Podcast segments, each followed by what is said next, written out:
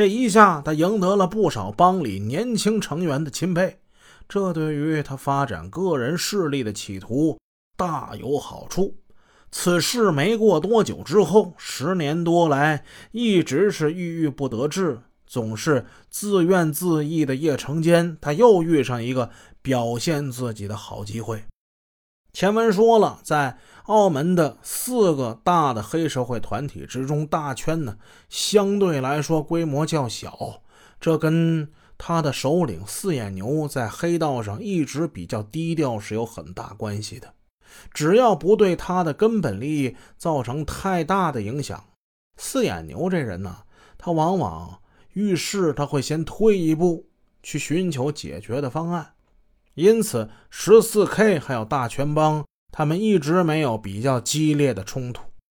澳门黑势力，咱们前文说了，最大的就是十四 K，他们根本也没把最后一名这大圈帮看成对手啊。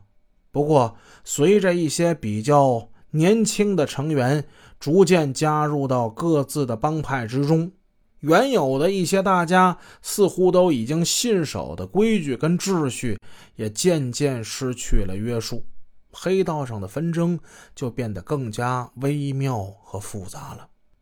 接下来，咱们说这人叫阿生，阿生呢，他是澳门黑道新生代中的一员。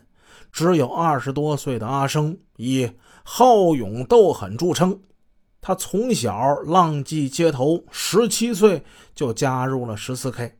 加入十四 K 之后，他可是如鱼得水呀，一直是帮派纷争之中冲在最前面的主要成员。十四 K 的老大那是崩牙驹，崩牙驹呢非常喜欢和欣赏阿生的勇猛。把他收为了干儿子，成为崩牙驹的干儿子之后，阿生气更盛，脾气更大了，自以为在澳门的黑道，他干爹崩牙驹那是无疑那是第一号的老大呀，自己呢，自己二号或者三号吧，怎么的也排得上我了。叶成坚加入大圈前不久，阿生带了几个马仔。强行占据本来隶属于大圈帮的一个赌场，这赌场叫喜欢来。大圈帮在澳门势力本来就小，被占去了一个赌场之后，收入锐减了不少。四眼牛呢，就托人去跟崩牙驹去谈判，希望崩牙驹管教一下自己的手下，把喜欢来最好还给我们大圈帮。这崩牙驹呢？他已经把这块肉吃到嘴里去了，想让他往外吐，他不愿意。虽然说喜欢来也没多大，没多大，他也是块肉啊。崩牙驹不想还，一再的推诿。阿生这孩子呀，总是给我惹事。哎，这样，你回去跟四眼牛说说，小孩子不懂事，喜欢闹着玩啊，让四眼牛不必太认真。回去我骂他啊！崩牙驹光说骂他这干儿子，也没说还赌场这事儿。现在属于又没说还，又没说不还，这不是得了便宜卖乖吗？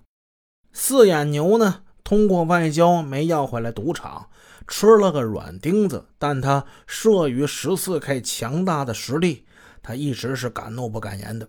这一次，叶成坚追回相当难缠的一个欠债人的赌债之后，看见花花绿绿港币的四眼牛固然高兴，但呢，他也害怕。他害怕什么呢？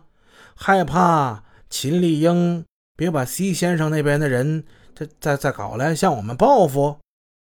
嗯西先生惹不起，到时候够我吃一壶的。这样吧。